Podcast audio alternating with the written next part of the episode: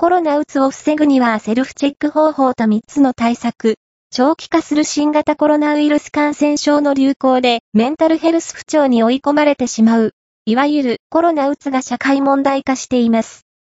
コロナうつという言葉は正式な病名ではありませんが、メディアやインターネット上では、コロナ禍で急増する人々の、そもそもうつ状態を総称して使われています。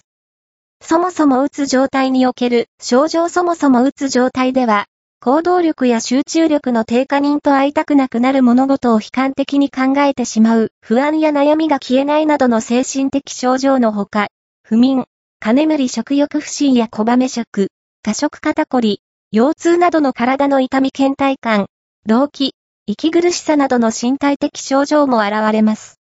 このようなそもそもうつ状態が悪化してしまうと、やがて、うつ病や睡眠障害などセルフケアでは、改善が難しい病気に陥ることも。抑うつ症状が2週間以上、ほぼ1日中続いている、日常生活に支障が出ている方は、精神科や心療内科への受診を勧められる場合もあります。